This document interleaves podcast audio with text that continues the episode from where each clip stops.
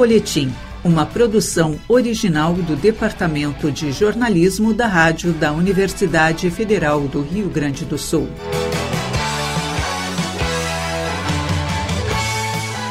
Olá, ouvintes. Eu sou o jornalista Pedro Palaoro e estamos iniciando agora o Folhetim aqui na Rádio da Universidade Federal do Rio Grande do Sul e por nossas emissoras parceiras. Hoje recebo no programa os editores Lobo e Samanzuka e recebo eles para conversarmos sobre o projeto MPQ Música Popular em Quadrinhos, que está lançando a edição Grandes Sucessos. Lobo e Samazuka, é um prazer recebê-los aqui no Folhetim. Muito obrigado. O prazer é nosso. Bom, queria que vocês explicassem inicialmente para os nossos ouvintes como que é esse projeto, né? Que achei super interessante, conheci a partir de agora. É um projeto uh, também uh, com financiamento coletivo, com uma iniciativa bem interessante e a gente pode dizer, os nossos ouvintes poderão ver as imagens na internet, com edições belíssimas, né? Parabéns, uma edição que quando eu tive contato eu fiquei pensando quero uma para mim. Bom, agora você tem. então, queria que vocês contassem um pouco como que foi essa ideia. Tem outras edições já também, né? Uh, de uh, músicas é, de outros sucessos, né? Como que está sendo esse, esse projeto? A ideia desse projeto nasceu há muitos e muitos anos atrás, mais ou menos em 2010, quando eu tinha uma outra editora chamada Barba Negra. E a gente fez um livro de música, de, de histórias em quadrinhos inspiradas nas letras do Marcelo Iuca. Mas aí nós éramos sócios da Leia, que era uma multinacional chegando no Brasil, e começou uma crise em Portugal, financeira gigantesca, aí todo o, o, processo de publicação da lei ficou meio confuso esse livro acabou nunca saindo. Então ele existe, mas ele nunca foi publicado. E eu sempre fiquei com essa ideia, né, no, essa pulguinha atrás da orelha, preciso fazer isso de novo, preciso tentar fazer isso de novo.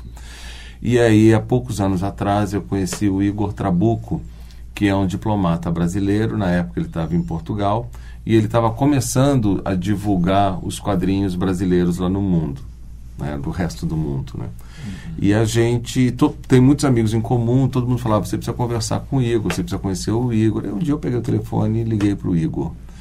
E aí começamos a conversar, conversar, a gente, a gente teve uma identificação muito rápida, né, em relação ao que a gente gosta de quadrinho, que gosta de fazer. E aí eu contei desse projeto do Yuka para ele e falei, pô, a gente podia tentar fazer um trabalho como esse né, tentar fazer um livro diferente. Só que aí, como ele é vinculado ao Itamaraty, uhum. esse projeto ele acabou, a gente acabou selecionando músicas é, populares brasileiras que têm que tem grande chance de serem conhecidas lá fora. Uhum. Né? Teoricamente sim, sim. são conhecidas lá fora. Só que lá fora é muito grande, né? Sim, é verdade. Eu gostaria, inclusive, de destacar né, as, as canções de, dessa edição, né? Uh, temos aqui o Trenzinho do Caipira, Marinheiro Só, uh, Garota de Ipanema, Apenas um Rapaz Latino-Americano, Evidências e País Tropical. Né? Uh, como que foi né, esse, essa seleção que é dificílima, né? A gente pegou aqui, claro, tem enormes sucessos né, da música popular brasileira, mas a gente poderia citar outras centenas, né, eu acho. Eh, como que foi essa seleção, pensar essa edição? Uh, uma outra questão que me surge também é a questão das ilustrações, né? É evidente que, que é o grande destaque do livro, né?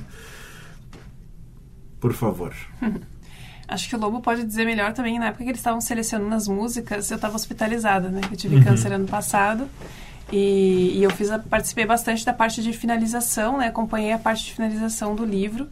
E o Lobo, junto com a Lu Falcon, que faz a Bienal de Quadrinhos de Curitiba, que também foi uma incentivadora, né? Ela faz o programa Brasil em Quadrinhos lá fora, em parceria com o, o Ministério das Relações Exteriores, que é o Itamaraty. Uhum. Então, ela, ela trabalha bastante nessa parte de divulgação dos quadrinhos. Então, Lu Falcon, com Igor Trabuco e Lobo fizeram algumas discussões para selecionar essas músicas e chegaram a esses grandes sucessos aí nessas músicas mais conhecidas que é, podem incentivar o ensino da língua portuguesa na variante brasileira em países anglófonos, né? Ah, Esse é. é- essa é a intenção principal do projeto do Música Popular em Quadrinhos. Deixa eu só daí desfiar Isso. aí, porque é importante, né? Existe um programa chamado Programa Brasil em Quadrinhos, e esse programa, ele é a associação do Ministério das Relações Exteriores e da Bienal de História em Quadrinhos. Na Bienal é a Lu que cuida de tudo, no Ministério é o Igor, né? E é um programa de para incentivar, para mostrar o quadrinho brasileiro no exterior. Então a gente participa de eventos. Eu acabei de ir para Montevidéu no começo do ano. Fui para Leon BD na França e, e outros é- autores foram para o Canadá agora há pouco tempo. É, BD é, é Histórias em Quadrinhos, é, o- é o HQ em, em francês, né? Bande dessinée. Mas aí a gente, como é que a gente seleciona isso? Esse é um, é um processo muito louco. Cada um fez uma lista, a gente começa a bater as listas e começa a discutir o que, que seria uma lista final. Quando você chega nessa lista final, parece que você tem tudo, mas na verdade você não tem nada. Porque você tem que começar a selecionar os ilustradores. Né?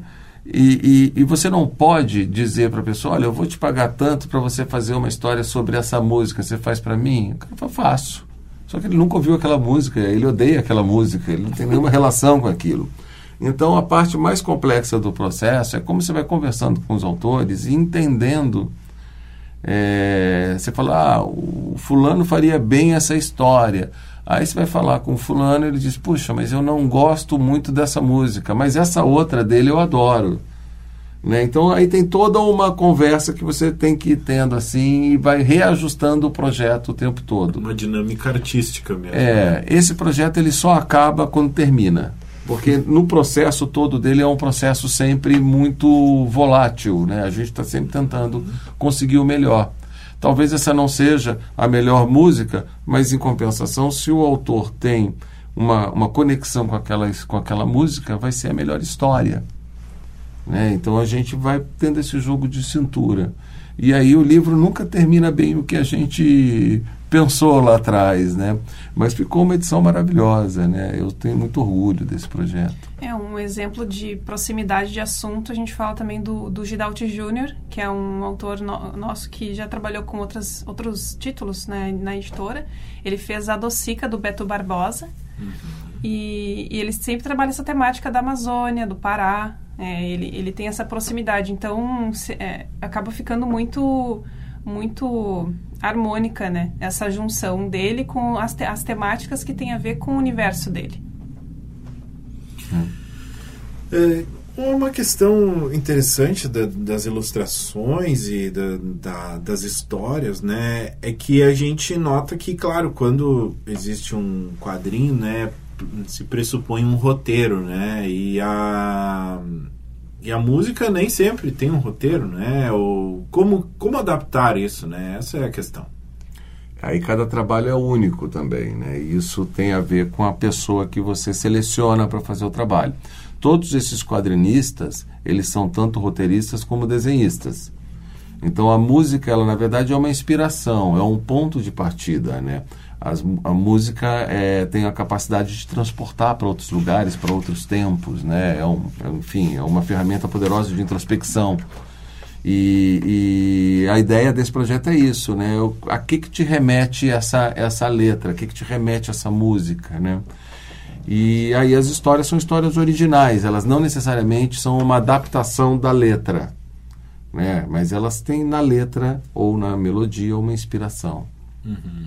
Isso, os quadrinistas, eles se inspiram na música e dentro do seu próprio universo, da sua própria linguagem como enquanto artistas, eles, eles, se, eles sentem o que aquela música remete para eles. Né? Então, eles mergulham naquele universo pessoal e trazem essa, essa experiência, o que eles sentem com relação àquela música.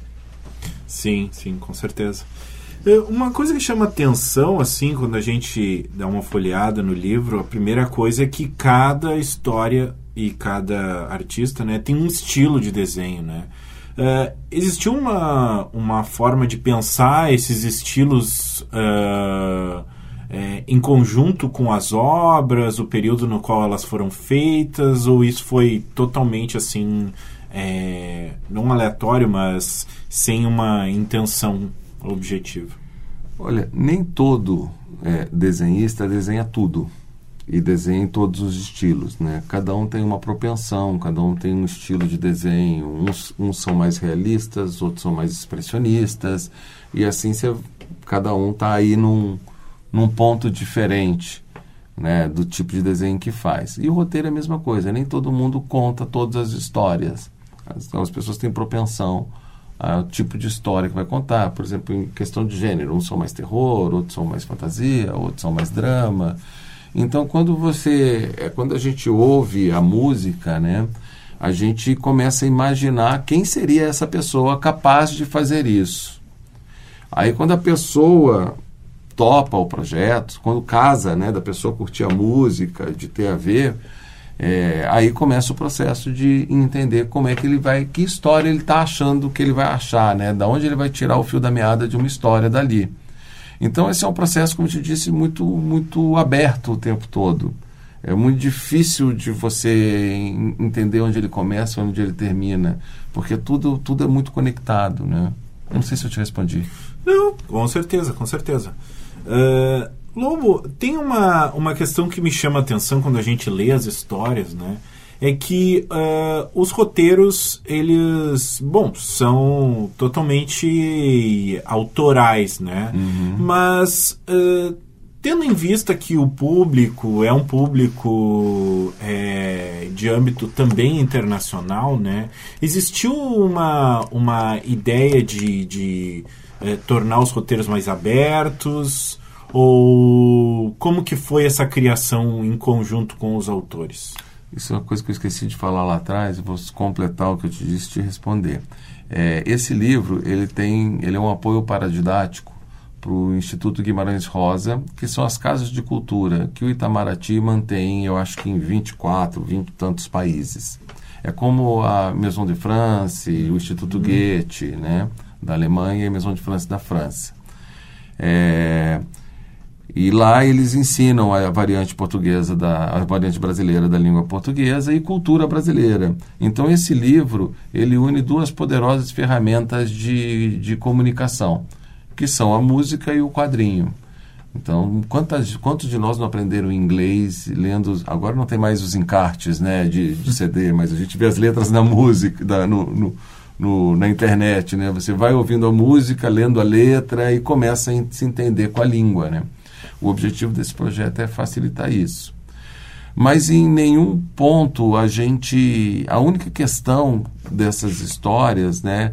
É, quando você fala da sua vida, né? Quando você fala da sua aldeia, está falando do mundo, né? E eu acho que isso que a gente conseguiu fazer aqui. Cada um foi falando um pouco da sua realidade, foi trazendo um pouco do, do, da sua vivência né, no Brasil, na cidade em que nasceu. A gente tem gente do Belém de Pará, tem gente de Minas Gerais, tem gente de Porto Alegre, é, de, da Bahia, a Lila é da Bahia, se eu não me engano. O Leles é, é, é, do interior de Minas Gerais também. O Álvaro Maia é de Tocantins. É, cadê? É isso aí. A Roberta Nunes é de São Paulo, é do Rio de Janeiro, mas mora agora na Alemanha. E a Jéssica Gruck é de Minas Gerais e mora em São Paulo. Então, isso tudo, cada um começa a trazer um pouco do seu universo, né? E isso já, eu acho que isso torna a nossa aldeia internacional, né? Ah, sim. E é interessante ver que com, ah, tem algumas histórias que não têm diálogo. Uhum. E mesmo assim, ela, vai, ela é usada para ensinar língua e cultura, porque tem, tem coisas que permeiam, permeiam o, o contexto, né? A gente puxa o contexto, como, por exemplo, evidências. Evidências não têm diálogo. Uhum. Mas é uma história que tu acompanhando, tu consegue entender o que está acontecendo.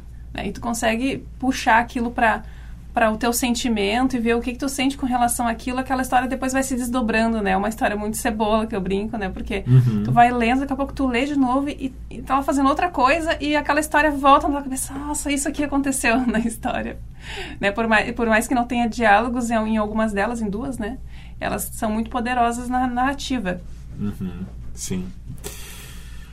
Bom, uh, uma coisa que eu fiquei pensando, né, para quem gosta de música e consome esse, esse, essa obra, é que as, a, as músicas, as canções, elas são muito de, de períodos muito diversos, né? Uhum. Uh, assim como a gente tem uh, a obra do Vila Lobos, tem uh, outras ainda mais recentes, né?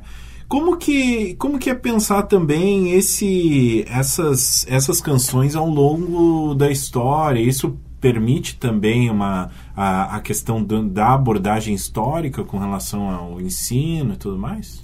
Eu acho que sim, eu acho que sim. Se você for ver aqui a Marinheiro Só, né, que é, que é uma canção popular, mas foi, foi universalizada pela Clementina de Jesus, né? E a Roberta Nunes acabou fazendo, contando uma, a história da guerra da Chibata, né? Uhum. Então essa, essa história ela se passa no Rio de Janeiro lá em 1912, na Baía de Guanabara, dentro de um dos Potemkins, né? Que, que era, se não me engano, São Paulo o nome dele, que, que, que, que estavam, como é que fala? Ancorados Sim. lá, né?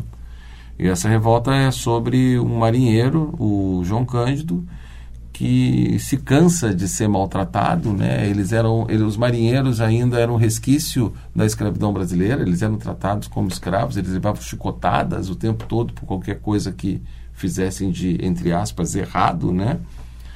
E eles fazem essa revolta com o objetivo de acabar com esse com essa tradição bizarra, né, violenta e é uma história, é um, é um, é um, é um momento muito bonito da nossa história de revolta e de revolução, né? de mudança de comportamento.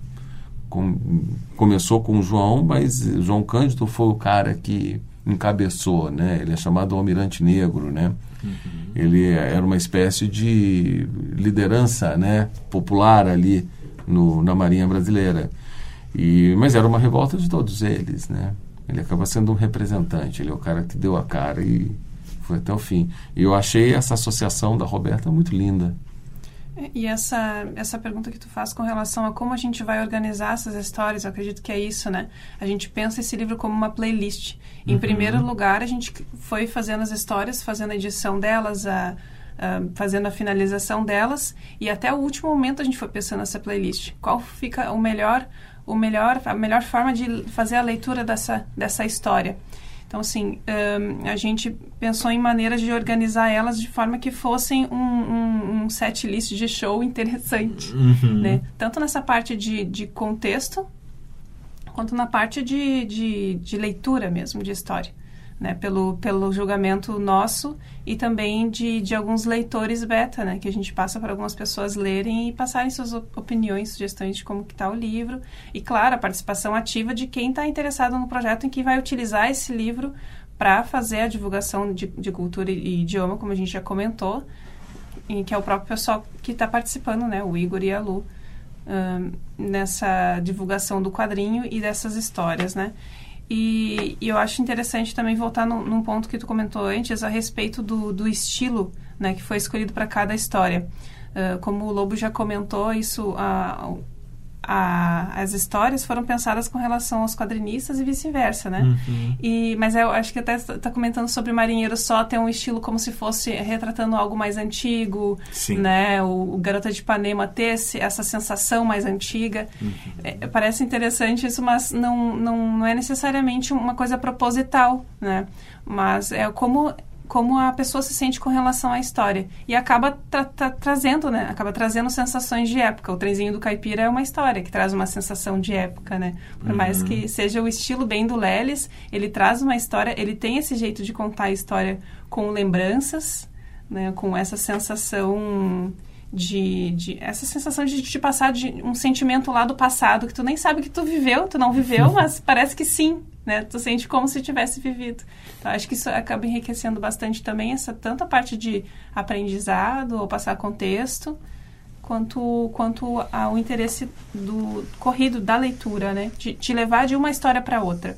Sim, exatamente. A, claro que o livro é livre, né, para você ler como você quiser. Você pode ler na sequência que quiser, mas acaba te levando, né, nessa sequência. A gente também fez essa coisa de uh, colocar o contexto da história, no, no uh, colocar só o título da, da, da, história no início e no final colocar o contexto da música ou um texto sobre o autor. Sim, eu acho que isso é interessante porque na verdade Uh, a grande surpresa do livro é justamente isso, né? Os autores têm, às vezes, pontos de vista muito diferentes das pessoas que já escutaram essas músicas, né? Então, é uma surpresa sempre, né? tu vê como que a pessoa interpretou, né? Mas isso, que, isso é muito interessante, né? Porque, como você tinha dito lá atrás, é tudo muito diverso. Então, esse livro é meio esquizofrênico. né? E durante o processo todo de fazer, a gente fez esse livro relativamente rápido, com todas as histórias sendo construídas ao mesmo tempo. E isso é muito complicado, porque eu ficava vendo aquilo tudo e falando assim: esse livro não vai dar certo. Esse livro não vai dar certo. Meu Deus, olha o que, que não sei quem está fazendo, como é que eu vou encaixar essas coisas. Só que aí no processo tudo vai se acomodando, né? Como esse é o processo, ele é, como eu digo, ele sempre ele é muito volátil, ele vai para um caminho que você não, não imagina.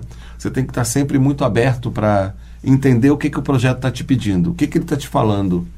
Né? E quando você consegue ouvir, parece que as coisas começam a se encaixar. Sim, com certeza.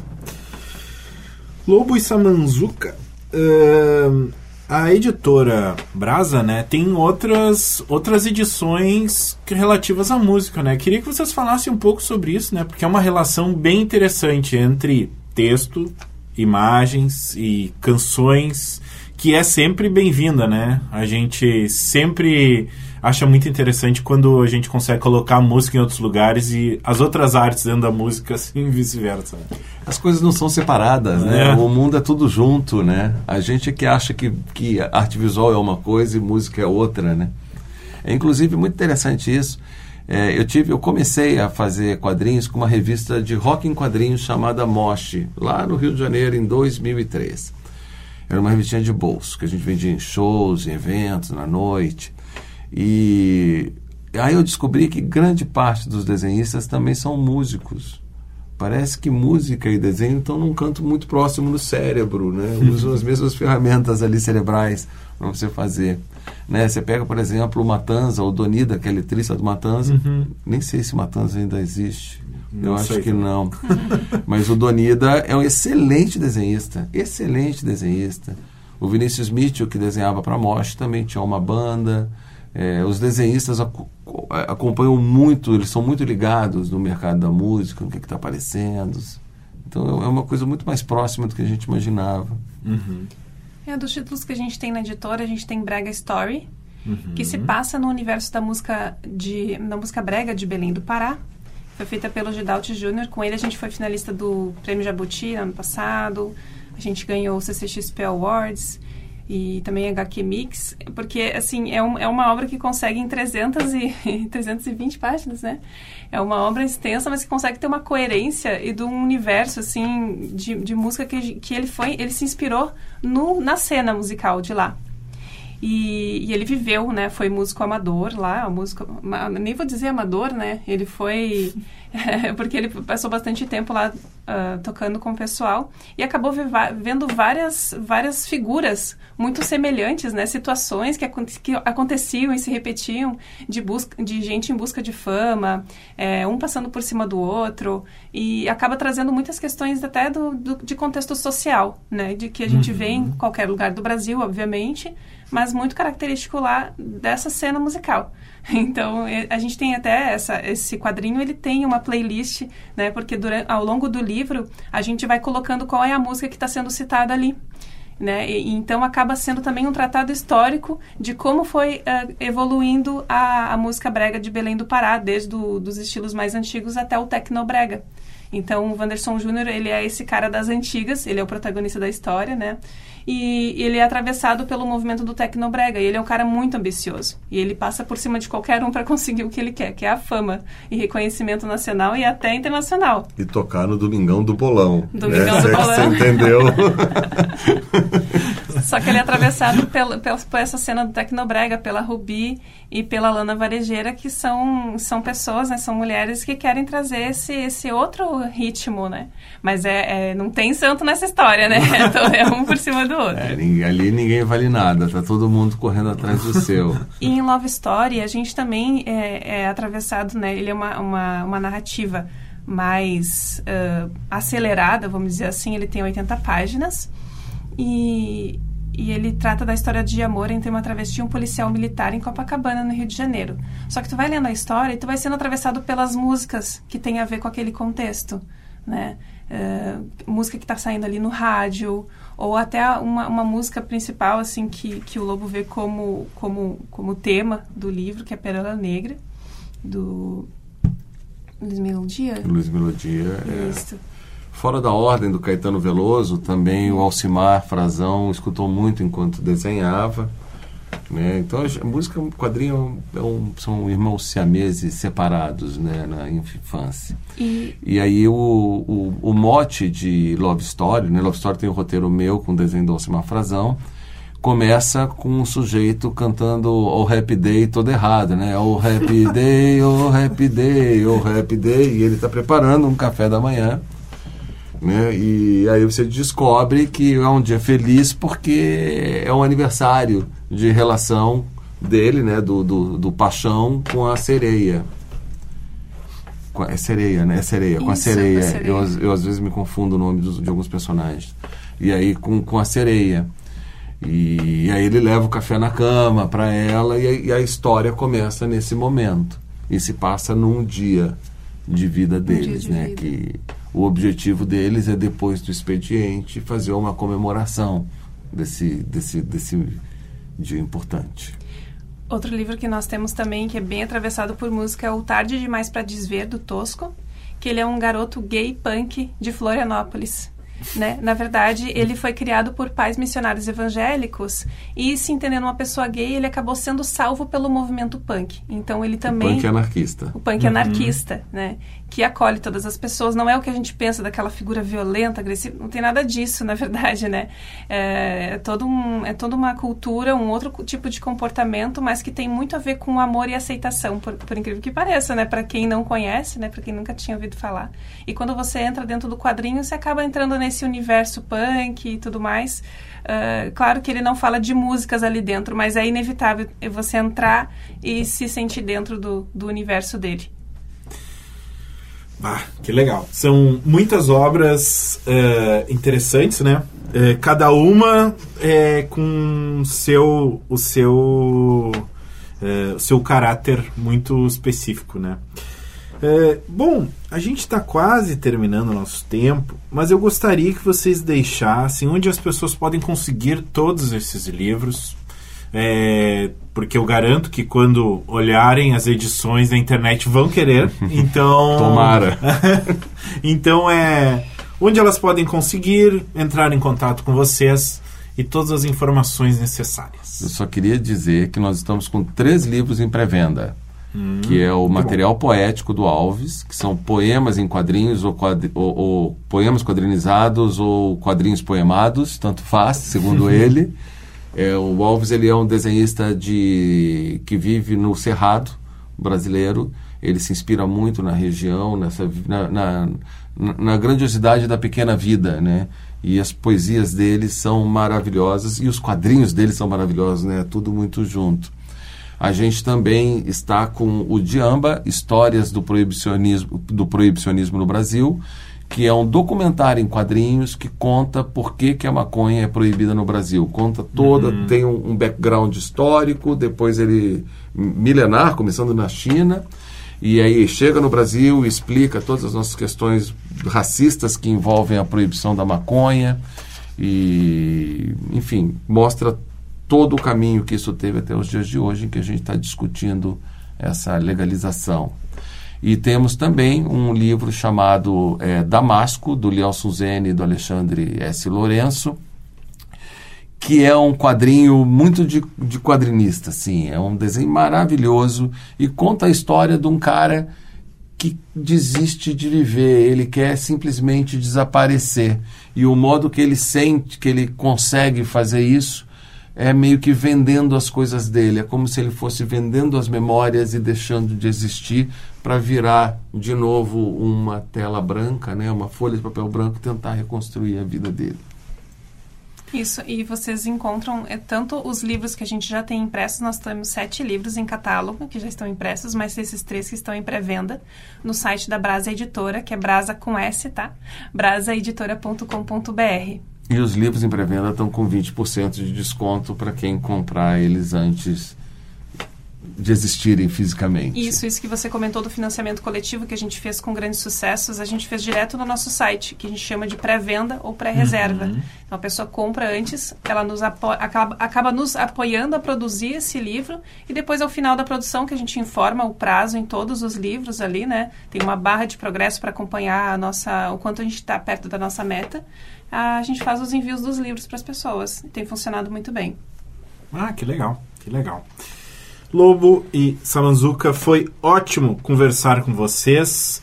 Uh, é sempre um prazer, estou sempre à disposição quando quiserem vir aqui uh, nos trazerem essas edições belíssimas. Ah, muito obrigado, Muito Pedro. obrigada. Hoje, no Folhetim, conversamos com os editores Lobo e Samanzuka. Recebi eles para conversarmos sobre o projeto MPQ, que está lançando uma edição de grandes sucessos, obra que está saindo pela editora Brasa. Para ouvir e compartilhar todos os nossos programas, acesse o site urgs.br rádio. Eu sou Pedro Palaoro e a apresentação deste programa foi minha, a produção foi de Débora Rodrigues, na técnica Luiz Fogassi e Jefferson Gomes. O Folhetim volta na próxima semana. A todos os ouvintes, desejamos uma semana de ótimas leituras.